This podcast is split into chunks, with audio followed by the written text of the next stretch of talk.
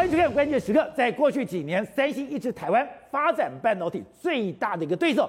张忠谋还曾经用说：“哎，三星就像一个七百磅的大猩猩，非常的难缠。”甚至他们还发展了所谓 “Clear 台湾金旗南计划等等，砸重金千亿的资金，想要阻绝在那个台湾半导体的发展。但最近我们看到了，三星在先进制程上面似乎被我们越拉越远。我们看到。本来高通跟他合作，高通现在转单。本来 NVIDIA 也也想跟他试试看合作的可能，现在也没有了。MD 现在也是没有。等于说，本来三星已经拿到的单子，一个一个的被迫要交出来。为什么要交出来？因为它的良率太低了，它低到根本没有办法跟客户交代，而且它的温度太高了，高到你甚至拿在手上，你都会被烫伤。现在三星的高层受不了了。三星的高层就一直在想说：“哎，这个制程到底出了什么问题？为什么我们的良率这么低？为什么我们这会这么烫？烫到我们所有的使用者都受不了？现在居然要开一个检讨会，居然要去研究，不然的话，三星完全没有办法跨进先进制程，在先进制程上的订单只能眼睁睁的一个一个跑到台积电。”好，在这一段里面，台湾国际法学会的副秘书长林廷辉也加入我们讨论。廷辉你好，大家好。好，So。真讲到了，是曾经被这个张忠谋形容是七百磅的大猩猩，对，对台湾的产业，对台湾的半导体产生重大威胁的三星，是。他们现在怎么讲？他们说，呃，我们现在受不了了，对，我们现在内部要开会了，我们要讨论的，我们要检讨了，检讨什么？良率太低了，良率太低，第一个没有办法跟客户交代，第二个我们的这这个所有的产品太烫了，对，使用者受不了，是，所以。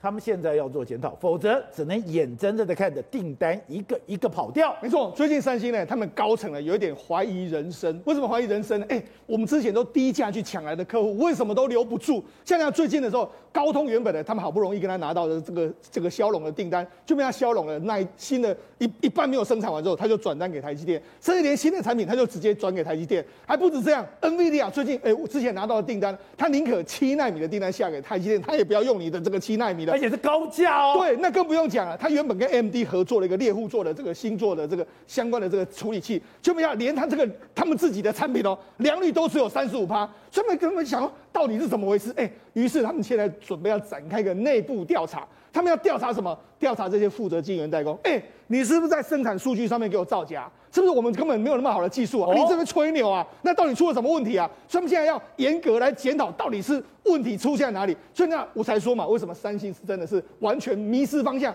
完全搞到怀疑人生的这个状况？所以三星以前他的信心满满，一开始说我有个金奇南计划，金奇南计划是我要砸千亿的美金在半导体制程上面，我要赶过台积电，甩开台积电。对，另外就是说。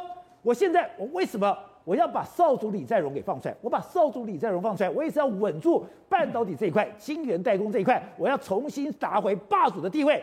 但没有想到李在镕也放了，我钱也砸了，千亿钱也砸去了，发现没有任何的效果。所以我们现在传出消息，这是三星第一次怀疑的技自己的技术，这是三星第一次，他有一个非常清楚的内部检讨，他要把所有相关的人说。你们在搞什么？没错，我们要讲，事实上最重要的客户就是高通。为什么最重要的客户高通？宝杰，那为了要巩固高通这个客户，你知道三星费了多大力气？他就说这样子好了，我所有三星的手机，我用你高通的晶片，但是有一个条件，就是你高通要下单给我。所以他们两个其实是有点策略联盟的方式，绑在一起了，绑在一起，就像这样。这个这个所谓高通把这个 Snapdragon 八的第一代的时候下给你的时候，就没有良率只有三十五趴，搞到高通自己觉得说，哎，你到底要搞什么啊？良率只有三十五。对啊，那我们台积电都是八十五起跳的。对啊，我们哎台积电八十几趴，所以它为什么我们要这几年的这个我们台湾的这个 MTK 就联发科把这个所谓高通压下去，就是因为 MTK 你这个联发科的这个良率比较好啊，而且还可以拿到比较好的订单啊，就搞到这个。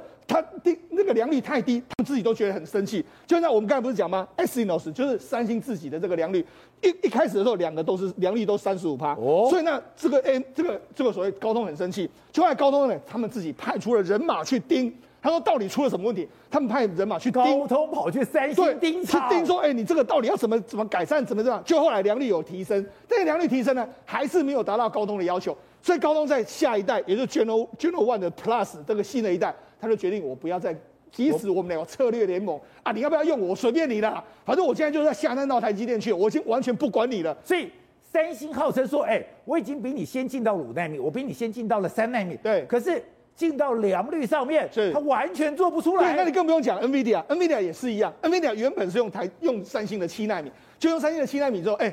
不但你效良率低，然后效能又差，所以他现在也决定转单到这个台积电，用台积电的这个七纳米。那你更不用讲，原本的这个苹果的订单，苹果订单现在是根本完全不考虑。哦，它这个五奈五 G 用的这个射射频接收器，它连三星都没有考虑，它就直接丢给台积电做，用台积电的六纳米，因为台积电的良率各方面的确是比三星好太多了。而且我觉得最尴尬的就是 S-Note 这个东西，哎，本来。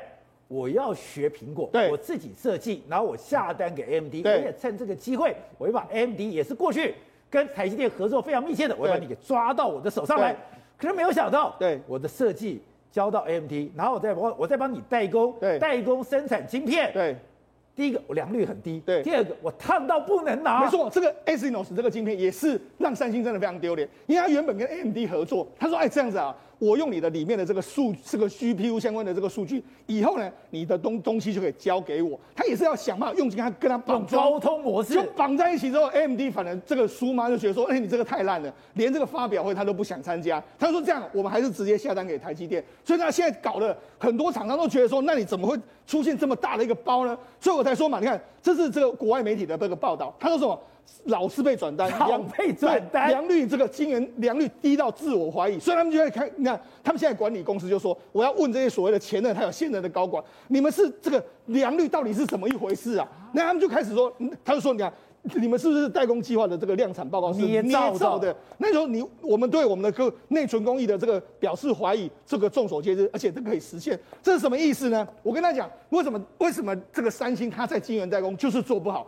因为三星有两个部分，它的低润的部分呢，它是世界上做最好。可它低润现在最先进的这种就是十纳米哦，就是低润只要用到十纳米。但是你十纳米以下的十纳米啦、七纳米啦、五纳米这些都需要客户啊，它没有客户。也就是说，他过去可能有苹果，虽然当时有苹果的时候，他可以追用苹果的技术追着台积电，可是进入到十纳米以下，他在所谓的记忆体以外的客户很少，所以说 AMD、高通那些的，那他好不容易低价抢来之后，又被抢又又没了，所以他根本他的产能虽然是有。但是没有办法练兵啊！你说我连练兵的机会都没有。对，所以为什么良率很低？因为它十纳米、七纳米，哎，这都需要累积一些相关的数据。你十纳米的客户就少了，七纳米的客户也没有很多，五纳米又没有很多，所以它等于是技术累积的速度太慢，所以导致说良率为什么没有办法拉升的太快？如果你在七纳米、五纳米就已经是良率很高的时候，当然进到下一代当然是没有问题嘛。但问题是你之前十纳米就没有克服，七纳米也没有克服，你都没有拉到那么高，时候你就进到五纳米，那当然良率还是拉不起来。所以。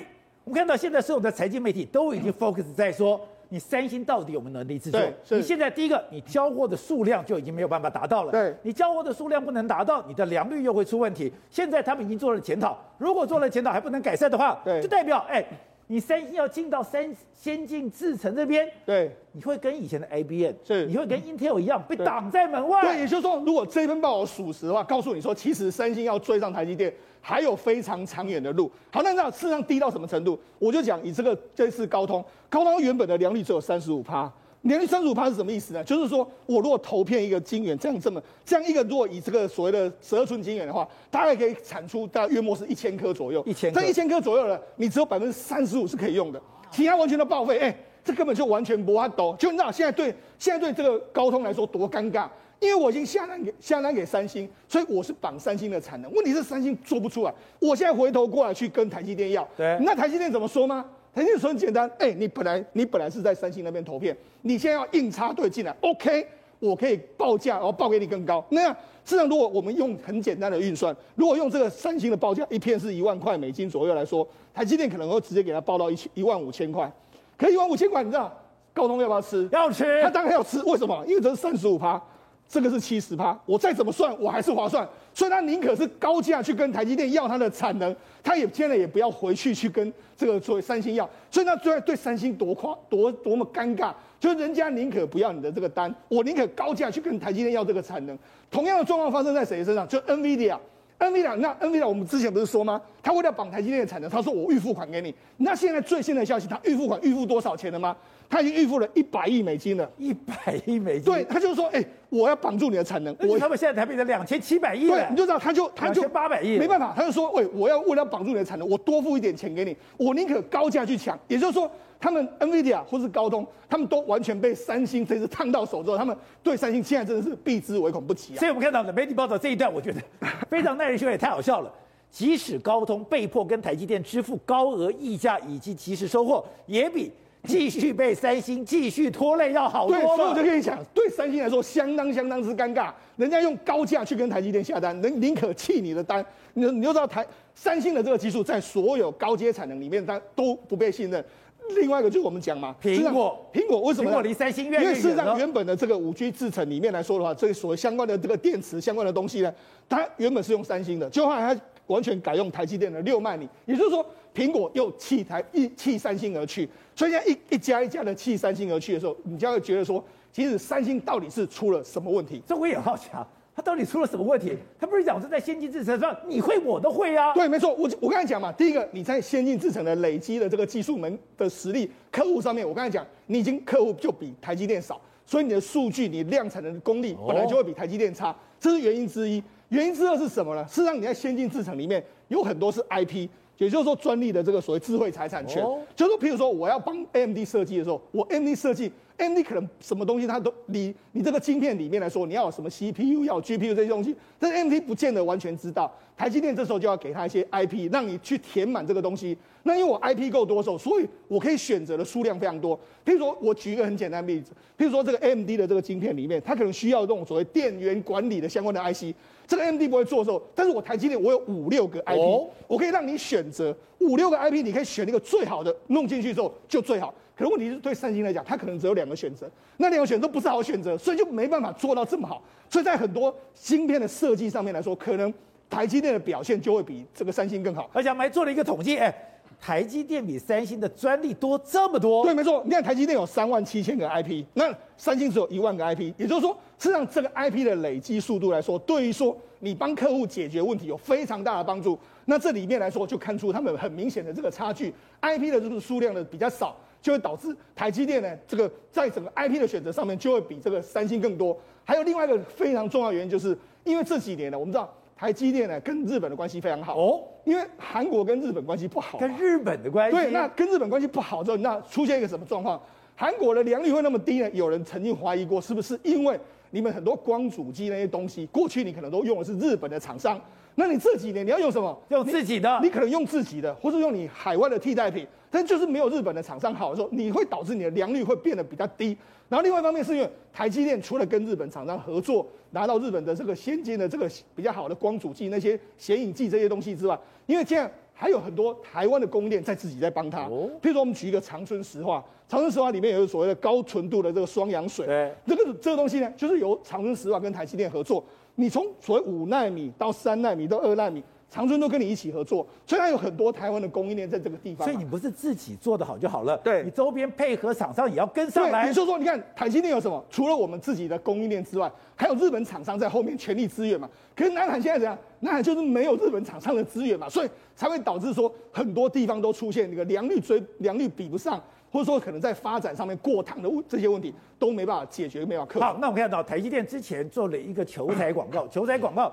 我需要政治经济学的博士。对，后来想，哎，为什么台积电突然做这个动作？当然跟你现在越来越重要有关。还有一个就是，美国居然有一个晶片的兵棋推演报告，而这个报告跟台积电至关重要。没错，这是美国的这个新国家安全研究中心，他做了一个兵棋推演。他这兵棋推演是推演是目的是什么？他就说了。全世界对台对台湾晶片的依赖的时候，那我们怎么去因应相关的这个措施？它里面的就把它的报告里面建议就出来。他说，如果台湾遇到这个晶片暂时无法出货的时候，也不会让这个关键技术外流，而会持续加强美中还有其他国家对半导体的依赖，因为这样才能够保障台湾的。安全。所以呢，他建议是什么？台湾呃，美国和台湾和这个半导体业不要让台湾的台积电先进制程移转到国外有太大的期望。也就是说。台积电应该是不会移到国外，但是反而他就是说最重要的都留在台湾。对，他说这个就是细盾了。对，然后他就说比较可行的方法叫后段，包括说像封装还有组装移到美国去就好。另外一个就是说，如果中国呢用所谓的灰色的手段来这个战来对台湾的时候，台湾美国要怎么办？美国建议说由国家安全会议来统筹协调各部门对保障台湾安全的规划。所以呢，他们要求台湾的规划，因为会影响到台湾半导体的这个发展。对。另外一个，如果是台美之间因为政策不协调，就是我们两个台美之间有问题的时候，那会让中国来来影影响我们的这个半导体吗？所以他们的说法是说，美台之间要对半导体要经常的对话，不能够出现一些相关的不合作的这个状况。另外一个，除了另外一个是供应链的问题，供应链问题的时候，美国就说，美国的这个智库建议是说，我们要用公司，就是把台积电啊。还有美国的公司啊，还有这个组成一个联盟，就是跳脱国家之外，用这样来防堵中国的技术。所以，像美国的这个冰淇淋都告诉你一件事：台湾的台积电真的是相当相当重要。好，所以董事长刚刚讲的，所有的战争背后都有它的经济因素。刚刚讲到的，今天的乌克兰的危机，没有想到背后有能源战争，有能源的争夺作为背后最关键的因素。而现在台海，刚刚讲的，按照新美国国家安全研究中心很清楚，就是哎。半导体的安全关乎台湾安全，也关乎到美国的安全。这个问题啊，而且现在越来越严重，尤其这一次。难怪台积电要搞一个政治经济学专才。这个还是一个礼拜、一个月以前的事情呢。呃，这两天情况又变化了。哦，乌克兰又干起来了。对，乌克兰干起来，这事情格局又变了。刚刚提到了嘛，一个轴心国跟同盟国跑出来，对，那两大集团，两个大超超要开始互干了。互干的时候，最重要的是什么东西？就是很简单，就就是半导体嘛。哦，这半导体又变成一个核心问题了，因为下面的美国要制裁俄罗斯，连带要制裁到中国，它会变成一个全面性的一个冷战开始了。那本来好不容易中国大陆想要从欧洲取得技术，哦，是啊，这下又挂了。那才因为它不可能，它因为你看到。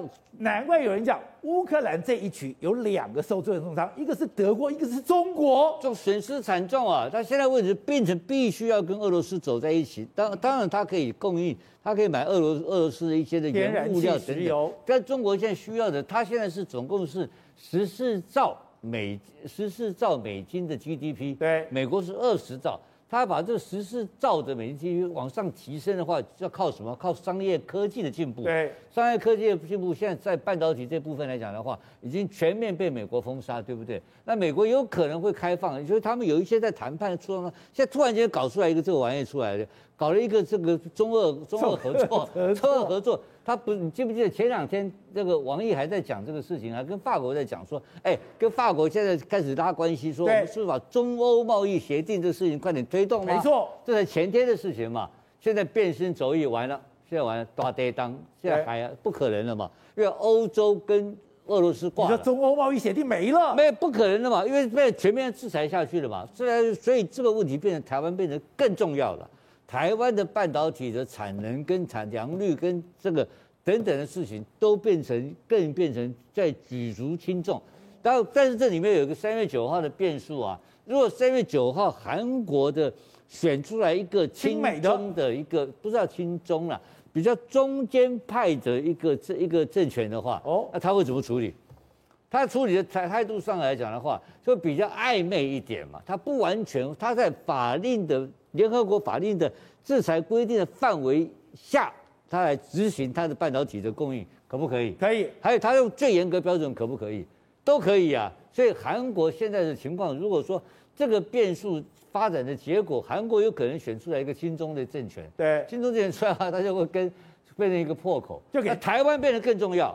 台湾变要严格锁定，所以你看他这边讲得很清楚哦，他不能等到出事情再来啊。他现在讲的意思说，你这个整个你这个细盾呢，不是说你事情发生再来，是要平常，我就平常就要把我整个情况，对，平时就掌握全盘状况，当有不正常或暂时情况之后，他有应变措施能出来。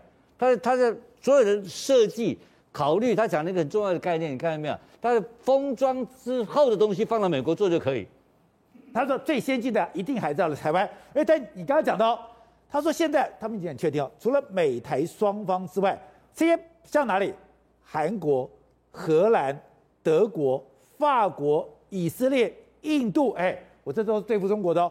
现在我还把你韩国变成对付中国，如果韩国不是对付中国，韩国也被排除在外喽。所以，所以他连联盟哪些国家都有喽。所以，所以可这个是，可是目前你也知道，有一些不可取代，台积电有一些不可取代的。这所谓的高阶制程这个部分，只有台湾做得到嘛，其他国家做不到嘛。所以这个是不是其实他们概念是这样谈？他他这个整个理论就是说我每一步都要把你控制好，对，不能等到这个逮出逮起我再来。平常我就有人来跟你顾，所以他整个东西他就全程的都一定是政府单位。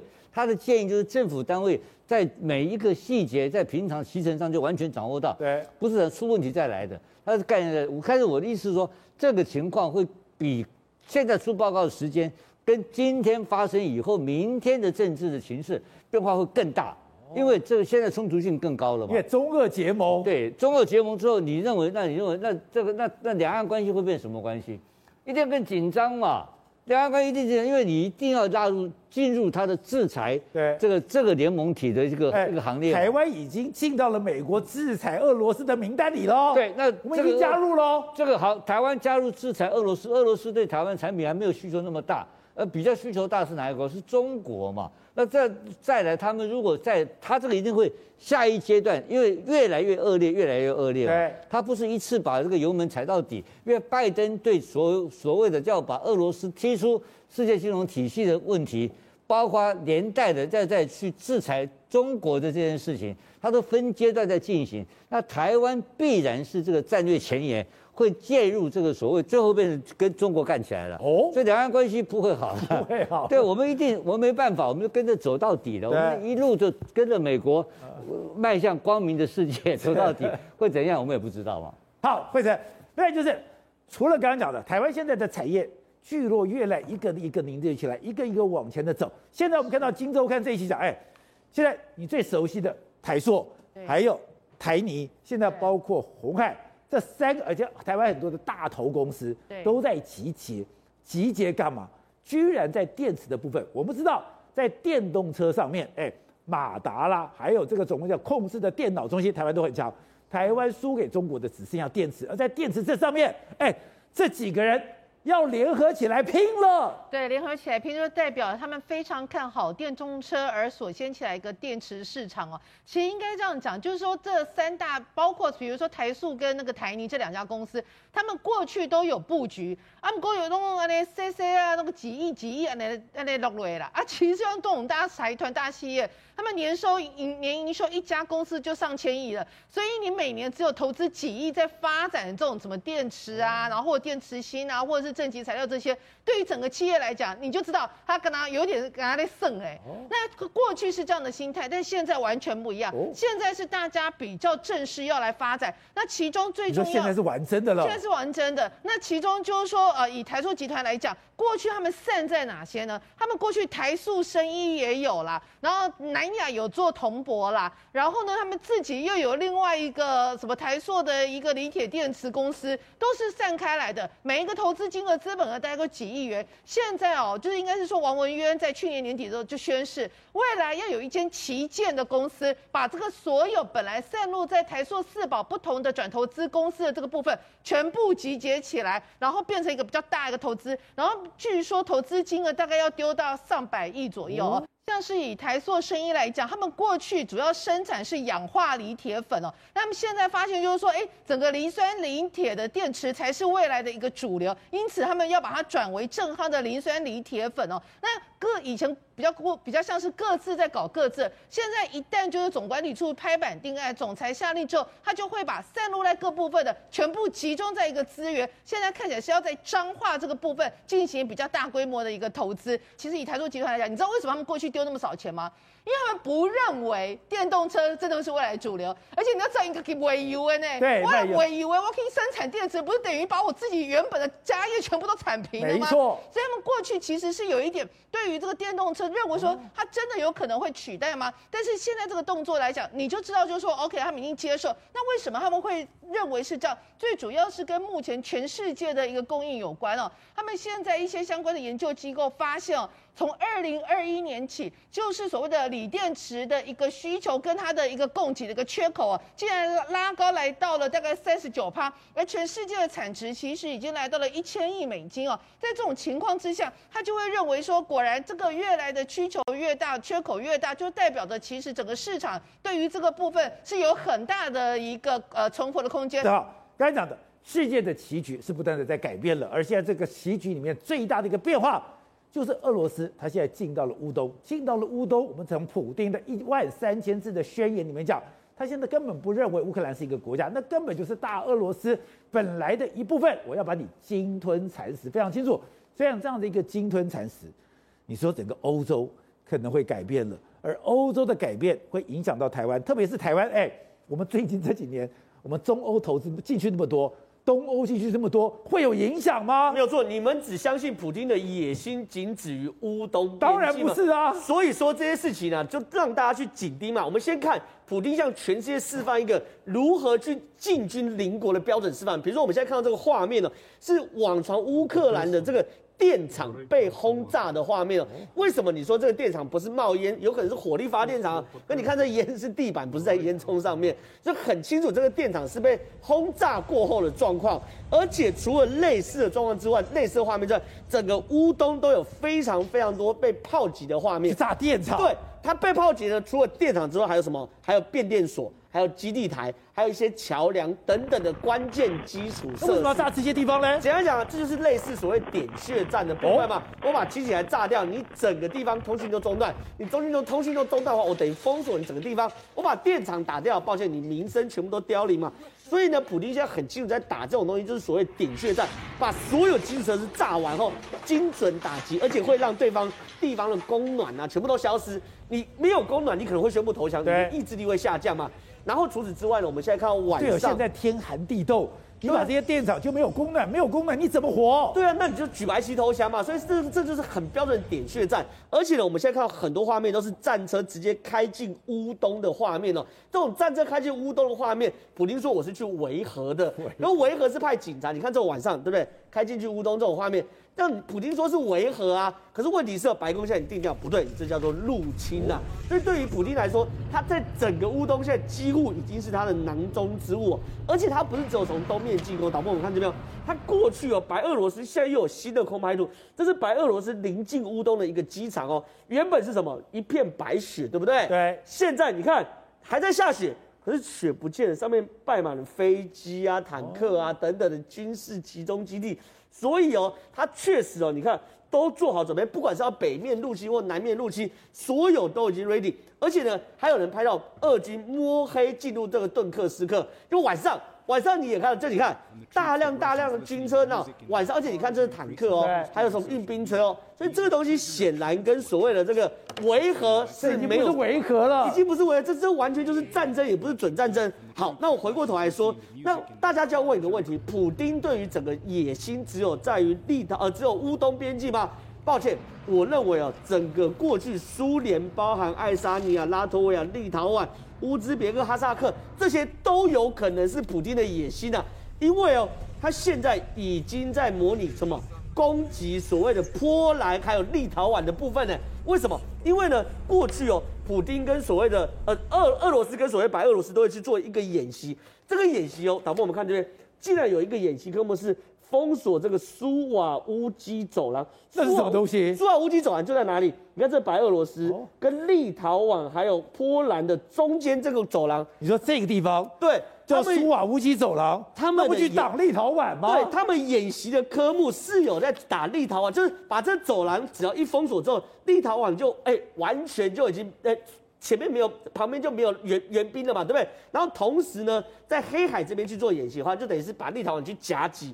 所以哦，普丁，你说他真的只对所谓的哎哎、他们当时还做了夜间空降的训，哎、欸，夜间空降多难呢、啊？哎、欸，他的夜间空降，你你要你要仔细看哦，普京在做这个封锁这个走廊的时候呢，他还做快速运兵的演习科目。像快速运兵，他不是只有运人而已哦，不是只有夜间空降人哦。我们至少看到这种演习科目，他有夜间空降。第一个，在坦克，我们之前就讲过了，俄罗斯是做得到的。可是我们还有看到夜间空降。战地医院跟野战医院哦，它丢下去的时候就是个组合包，组合包只要掉下去后打开就是一个模组化的战地医院，这么厉害，全部兜起来，所以呢，对他们来说可以大量投放坦克车，我可以从空中投上坦克车，投放野战医院的模组，这太可怕了吧？是，所以说你可以想象，对于普京来说，他早就在做所有远程作战的准备，而且呢，已经完全都准备好，所以澳洲的前。俄罗斯现在有夜战能力，对，他当然有夜战能力，所以对于俄罗斯来说，他绝对有能力把整个东欧国家全部，他只要想吃的全部都吃下来，包含中亚国家嘛。可是呢，现在大家很紧张嘛，说到底会不会，到底会不会嘛？你会不会再打别人？但普丁跟他讲不会，不会，放心，不会，不会。普丁的话不能相信了。对，普丁的话真的不能相信。但普丁怎么说？普丁说不是因为以前没有乌克兰人这种概念嘛？乌克兰是被发明出来的嘛？你这些中亚五国是以前就有中亚五国啊，所以这一轮你们不用担心。可普丁话谁能信呢？信普京的话最惨的三个人，一个就是法国总理，一个是德国总理，另外是拜登。所以这三咖就是因为信普京的话，所以现在被变成国际大笑话。好，各位，现在进到了乌东，控制了乌东地区，真的已经让欧洲整个大震撼吗？刚刚讲到的，过去这些很多小国家，像立陶宛说，哎，我现在空出一块地来，美军你可以来这边驻军，连挪威跟丹麦都可以说，哎，我们现在也需要美国保护，这样的一个动作，真的让德国、法国灰头土脸，他们的领导能力已经完全丧失，现在。大家都要寻求保护，你逃恰雅雅了吗？对，你有没有看到一件事情？在这些事情之后呢，整个欧洲国家，特别是后来才加入北约国家的这些小国家，都跟美国输成。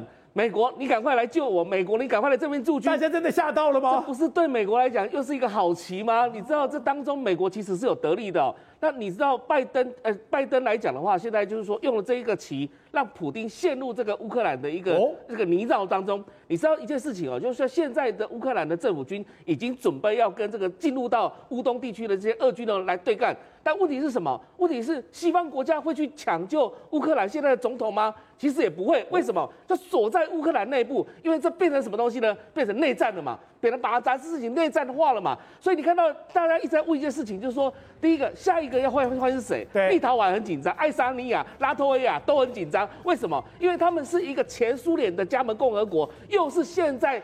加入北约的这个三个国家，就是唯一有重叠的地方，就是这三个国家。至于说像东欧国家波兰啊、保加利亚、罗马尼亚这些，其实目前相对的安好，但是这三个国家就非常紧张，因为俄罗斯波罗的海三角国很危险。对，因为俄罗斯常常用白俄罗斯来骚扰他们，所以上一次记不记得西班牙的这个总理跑到这个立陶宛去访问的时候，突然间后面的 F 十六 马上就要战战机就要起攻，为什么？为什么？因为白俄罗斯已经去骚扰他，所以这个对北约国家来讲的话，现在刚好是寻求要团结的一个时间点，但问题是什么？这个你看到拜登哦，他的出手，他的制裁，事实上是非常软弱的哦。他事实上为什么呢？因为你如果说真的把普丁牵制在乌克兰，对，把他乌克兰阿富汗化。就是说，等于过往来讲，苏联牵制在阿富汗的情况之下，国力衰退，也就是我让你进得去，出不来。是的，然后呢，全心全意如果过过来对付中国，所以你可以看到现在啊，包含结盟台湾啊、日本啊、新加坡去制裁俄罗斯，这些其实就在做一个结盟的动作。这并不是单单只是你看到的，是用乌克兰的空间换取时间。对，然后你看到这个，在所有的欧洲国家倒向美倒向美国了，在亚太地区、印太地区又倒向美国了。现在最可怜的就是中国，因为中国跟俄罗斯站在一起。那俄罗斯当然现在他靠实力嘛，但为什么俄罗斯他必须要什么？出兵之后，他必须要有一个一个时间点，四到六年的时间，让他恢复国力之后，再去进行下一个战争。所以俄罗斯不是那一种，就是他可以打持久战的。他现在的国力来讲的话，顶多他的包含他的经济能力，能够支撑他的就是那种闪电战。所以他现在已经陷入到乌克兰去了。那再一次在乔治亚，他也不是过了几年之后才去处理克里米亚，克里米亚在过了几年之后才去处理乌克兰，所以他现在一个一个在跳的处理，不是说他不想处理，而是普普丁知道说俄罗斯的能耐有限，俄罗斯的这个国力有限，必须要等到恢复在一段时间之后，哎，可是这样子处理下一个，可是这样子蚕食也很可怕呀，对，蚕食可怕，就是看西方挡得住挡不住，所以现在病人说，如果你普丁还是限制在前苏联的势力范围内，我相信美国还是会让他在。里面当区域的老大，不让他称霸全球。但是如果他越过那个界了，我说如果他去骚扰波兰、罗马尼亚、保加利亚这些前东欧国家，而不是前苏联共和国的加盟共和国的话，那不好意思，拜登这边可能就会出手了。